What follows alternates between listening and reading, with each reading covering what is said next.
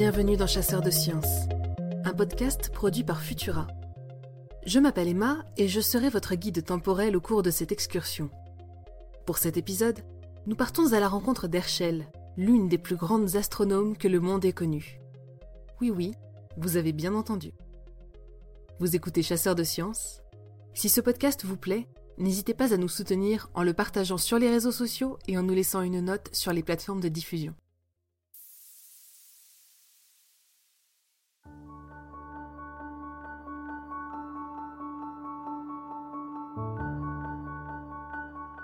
31 décembre 1783. La campagne anglaise repose paisiblement sous une épaisse couche de neige éclairée par la lune gibbeuse et quelques rares étoiles. À l'ouest de la capitale, la ville de Slow baigne dans un silence cotonneux, occasionnellement rompu par l'ébrouement discret des chevaux attachés au dehors des relais de poste. Plusieurs clochers marquent 22 heures pour la dernière fois de l'année, et la plupart des habitants de la ville se sont déjà réfugiés chez eux depuis longtemps, à l'abri du froid mordant qui transperce jusqu'aux os. Mais dans le jardin d'Observatory House, pas question de laisser les célébrations, ou même le vent glacé, prendre le pas sur la science. Un immense télescope, monstre de bois et de verre dont la célébrité dépasse de loin les contours de la ville, trône, imposant devant la demeure. Penché au-dessus de sa gueule redoutable, le non moins célèbre astronome William Herschel, un oculaire à la main, lance des instructions à ses assistants qui s'agitent à plusieurs mètres sous ses pieds. En réponse à l'un de ses ordres, il entend le froufrou des épais jupons de sa sœur Caroline sur la neige, alors que celle-ci contourne en courant la base de l'appareil pour modifier son mouvement latéral. Il ne remarque cependant pas le froissement et le bruit sourd qui suivent quelques instants plus tard. Impatient, il hurle depuis sa plateforme. À toi donc Dans l'obscurité, un mince filet de voix brise le silence et lui répond en tremblant. Je suis empalé. Alarmé, Herschel se précipite au bas du télescope accompagné de son assistant et découvre Caroline allongée dans la neige humide, le visage tordu de douleur. L'un des crochets de métal qui maintiennent la structure en place est profondément enfoncé au-dessus de son genou.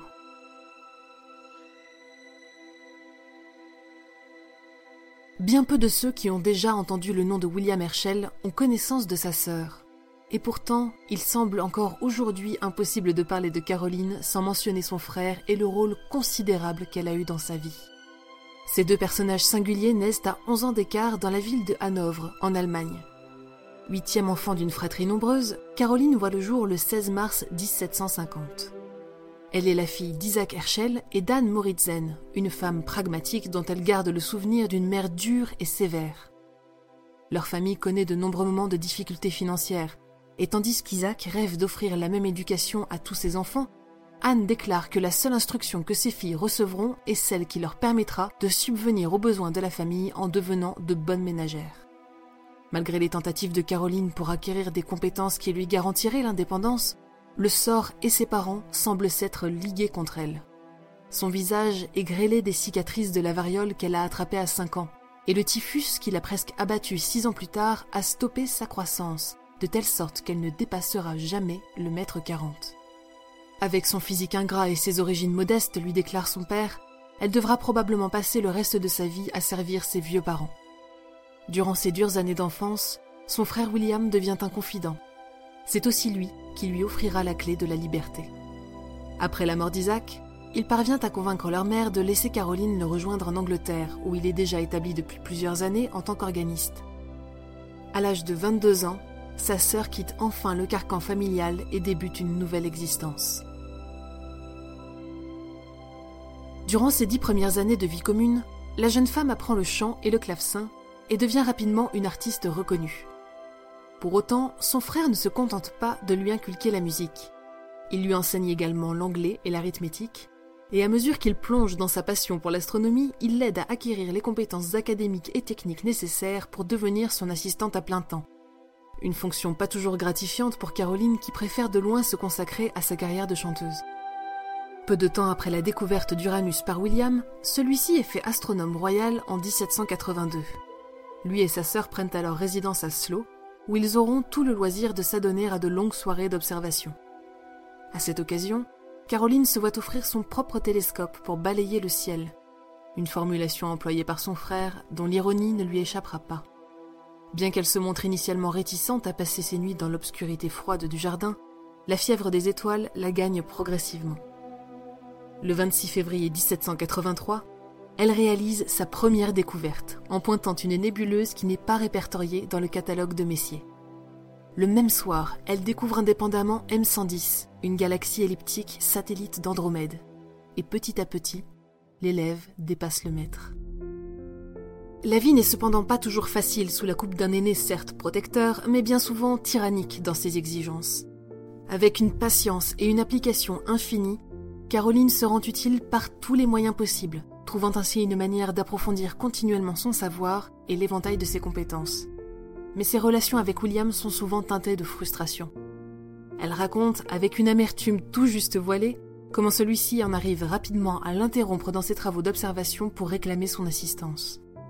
J'éprouvais du réconfort à constater que mon frère était satisfait de mes initiatives pour l'assister lorsqu'il y avait besoin de quelqu'un pour courir aux horloges, écrire un mémorandum, partir chercher et porter des instruments, ou mesurer des distances avec des piquets, etc., etc. Des choses de cette nature survenant sans discontinuer. Le 1er août 1786, Caroline découvre sa première comète. Elle la présente dans un article remarquable qui paraît en 1787 et lui vaut de devenir la toute première femme publiée par la revue Philosophical Transactions de la Royal Society. La même année, elle se voit accorder un salaire annuel par le roi George III, marquant l'histoire une fois de plus en devenant la première astronome salariée dont nous ayons trace et la première femme à assumer des fonctions au sein du gouvernement anglais.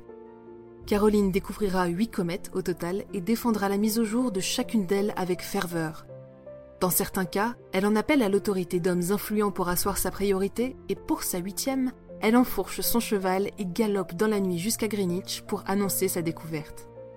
En parallèle, elle continue d'aider William dans la conception de ses télescopes et entreprend la tâche herculéenne de revoir entièrement le catalogue de Flamsteed, un ouvrage de référence pour les astronomes, afin de classer les étoiles non plus par constellation, mais par secteur du ciel.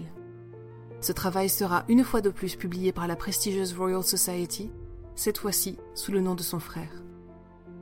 Bien que ce dernier défende avec fierté les accomplissements de sa sœur, leur relation s'étiole avec son mariage en 1788.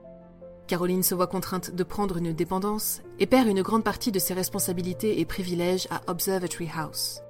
Elle poursuit néanmoins sans relâche son exploration du ciel et, en 1828, six ans après la mort de son frère, devient la première femme à recevoir la médaille d'or de la Royal Astronomical Society pour son travail exceptionnel. Il faudra attendre 1996 avec Vera Rubin pour qu'une femme se voie à nouveau remettre cet hommage. Caroline Herschel meurt paisiblement dans sa ville natale de Hanovre le 9 janvier 1848, rejoignant enfin les cieux étoilés qu'elle a passé sa vie à contempler. Les manuels d'histoire pourraient nous amener à penser que cette femme extraordinaire faisait figure d'exception à son époque. Pourtant, sa carrière brillante et reconnue témoigne bien plus de son ambition et de sa pugnacité que d'une prédisposition particulière. Parmi les très nombreuses assistantes de l'ombre qui ont participé à l'édification de la science avant de tomber dans l'oubli général, elle est l'une des rares qui soit parvenue à se tailler une place parmi les étoiles et dans les mémoires. Ce que son frère lui a offert de soutien, cet astronome téméraire le lui a rendu au centuple. Et c'est pour cela que plus jamais le nom de William Herschel ne devrait être évoqué sans que soit fait mention de la brillante Caroline.